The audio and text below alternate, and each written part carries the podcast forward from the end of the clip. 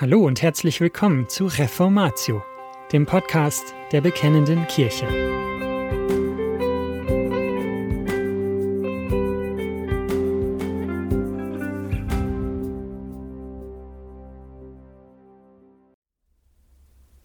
Es ist vollbracht.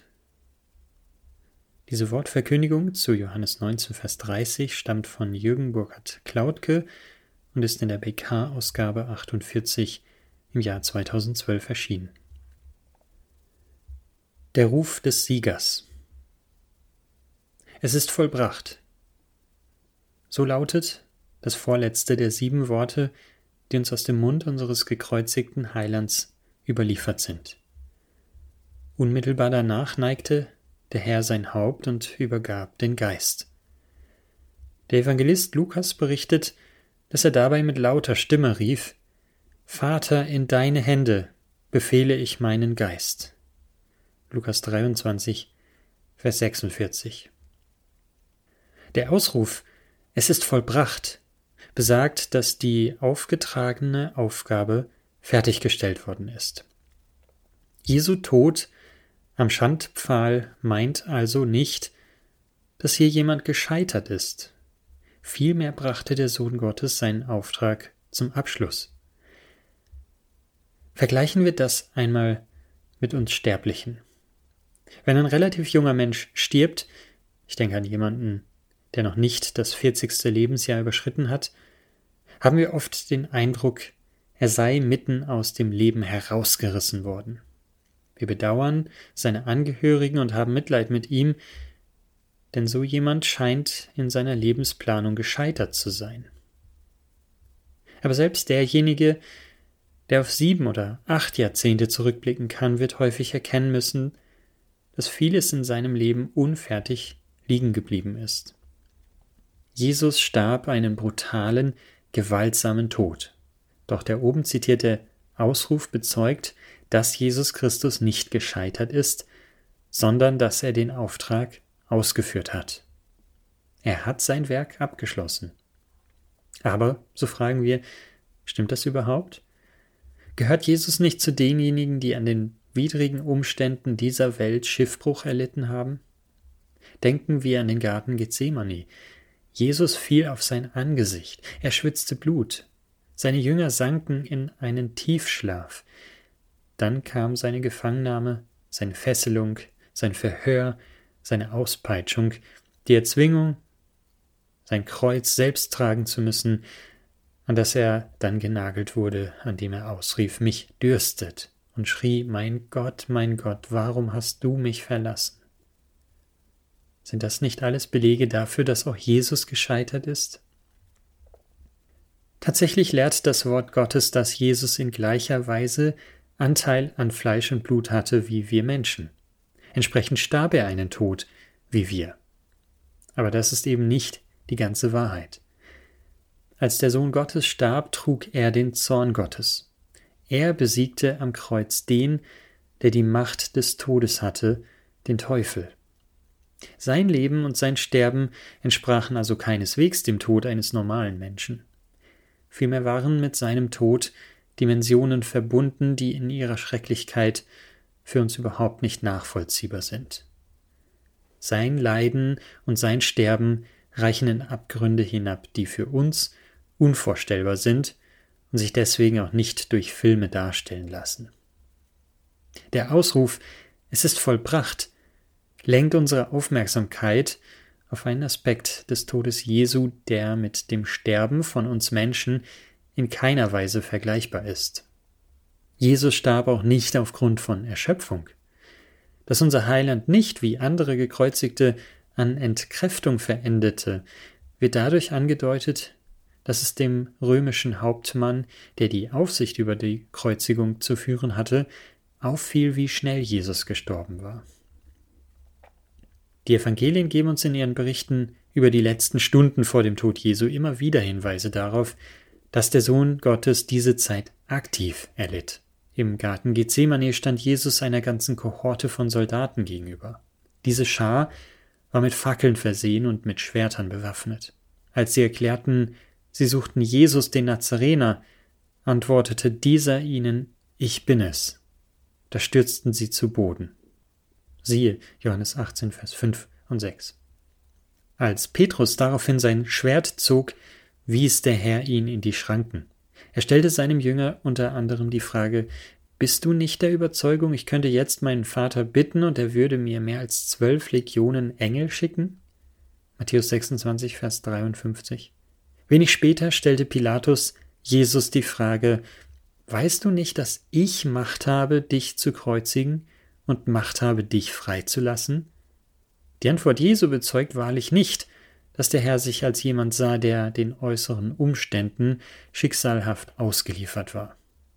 Du hättest keine Macht über mich, wenn sie dir nicht von oben gegeben wäre. Johannes 19, Vers 10 und 11. Dass Jesus nicht vor Erschöpfung starb, sondern sein Sterben ein aktives Handeln war, verkündete der Herr bereits einige Zeit vor seiner Passion. Darum liebt mich der Vater, weil ich mein Leben lasse, damit ich es wieder nehme. Niemand nimmt es von mir, sondern ich lasse es von mir aus. Ich habe Macht es zu lassen und habe Macht es wieder zu nehmen. Johannes 10, Vers 17 und 18. Vor allem aber bezeugt seine Auferstehung am dritten Tage seine Überlegenheit über alle Umstände dieser todverfallenen Welt. Gelegentlich verwenden wir bei Menschen, wenn wir von ihrem Sterben sprechen, das Wort hingehen. Auch Jesus verwendete dieses Wort. Aber in seinem Mund klingt es energiegeladen. So kam es bei den Zuhörern auch an. Nachdem sie es aus seinem Mund vernommen hatten, fingen sie sogar an, darüber zu diskutieren, ob Jesus vorhabe, Selbstmord zu begehen. Natürlich ging es unserem Herrn nicht darum. Aber deutlich ist, Jesus hatte bis zum letzten Atemzug alles unter seiner Kontrolle. Wenn er von seiner Verherrlichung oder von seiner Erhöhung sprach, dachte er auch keineswegs nur an seine leibliche Auferstehung oder an seine Himmelfahrt, sondern auch bereits an seine Kreuzigung. Um nicht missverstanden zu werden. Der Tod Jesu am Kreuz war für den Sohn Gottes äußerste Erniedrigung. Er litt furchtbar. Sein Tod war etwas Entsetzliches. Aber angesichts einer seit dem Spätmittelalter verbreiteten Karfreitagsfrömmigkeit, in der man das Leiden Jesu und sein Sterben in sentimentaler Weise betrauert, bejammert, beklagt oder bemitleidet, sollten wir hören, dass Jesus selbst, gerade als er unter der Last seines Kreuzes zusammenbrach, den mitfühlend weinenden Frauen entgegnete Weint nicht über mich, weint vielmehr über euch selbst und über eure Kinder. Lukas 23, Vers 28. Halten wir fest. Durch das Furchtbare seines qualvollen Todes hindurch leuchtet Christi Herrlichkeit. Sein Ausruf, es ist vollbracht, ist die Proklamation von jemandem, der gesiegt hat. Es war und ist entsetzlich, dass Christus sterben musste, aber es ist herrlich, dass es geschehen ist. Rechenschaftsablegung. Aber was ist dort am Kreuz von Golgatha eigentlich vollbracht worden? Man wird einwenden können, dass zum Zeitpunkt dieses Ausrufs dem Sohn Gottes noch sein Tod bevorstand. Auch seine Auferstehung, seine 40 Tage danach erfolgte Himmelfahrt, die Ausgießung des Heiligen Geistes lagen noch in der Zukunft. Auch sein Wirken im Lauf der Kirchengeschichte, in der er seine Gemeinde sammelt, nicht nur aus Juden, sondern auch aus den Heidenvölkern, seine Wiederkunft, in der er seine erwählten Heiligen zu sich nehmen und das Endgericht ausführen wird, stehen noch bevor. Tatsächlich will Jesus mit diesem Ausruf nicht in einem absoluten Sinn zum Ausdruck bringen, dass nun alle Tätigkeiten beendet seien. Als es am Ende der Sechstageschöpfung über Gott heißt, er habe sein Schöpfungswerk vollendet, wird damit auch nicht gesagt, dass er seitdem aufgehört habe, an seiner Schöpfung zu wirken. Das Wort Gottes lehrt vielmehr, dass er das All seitdem in seinem Sohn durch sein Wort trägt. Auch geht in gewisser Weise sein Schöpfungswerk weiter. Jeder von uns wurde von Gott geschaffen. Vergleiche Psalm 139, die Verse 13 bis 16. Gelegentlich kann man in Bibelkommentaren die Auffassung lesen, der Ausruf Es ist vollbracht sei das einzige der sieben Worte am Kreuz, das Jesus nicht an jemanden gerichtet hat. Ich halte diese Bemerkung nicht für richtig. Vielmehr wandte sich Jesus Christus mit diesem Wort an seinen Vater. Er legte damit Verantwortung ab. Der Sohn Gottes griff hier eine Aussage auf, die er ziemlich zu Beginn seines irdischen öffentlichen Wirkens gemacht hatte. Damals befand er sich auf der Reise durch Samaria. An einem Brunnen erklärte er seinen Jüngern, es ist meine Speise, dass ich den Willen dessen tue, der mich gesandt hat, und sein Werk vollbringe. Johannes 4, Vers 34. Genau dieses Werk Gottes, seines Vaters, für dessen Erfüllung er auf diese Erde gesandt worden war, hat er nun vollbracht. Auf seinem Gang in den Garten Gethsemane, als er zu seinem Vater betete, wies der Sohn erneut auf das ihm übertragene Werk hin. Ich habe dich verherrlicht auf Erden, ich habe das Werk vollendet, das du mir gegeben hast, damit ich es tun soll. Johannes 17, Vers 4. Genau dieses Werk war nun am Kreuz vollbracht. Vergleicht man den Ausruf Jesu am Kreuz mit seiner Aussage in Samaria oder im hohepriesterlichen Gebet, fällt auf, dass der Heiland dort von sich selbst spricht. Ich vollbringe das Werk bzw. habe es vollbracht. Im Unterschied dazu erfolgt der Ausruf des Herrn am Kreuz im Passiv. Es ist vollbracht. Auf diese Weise tritt der Sohn völlig hinter das ihm aufgetragene Werk zurück.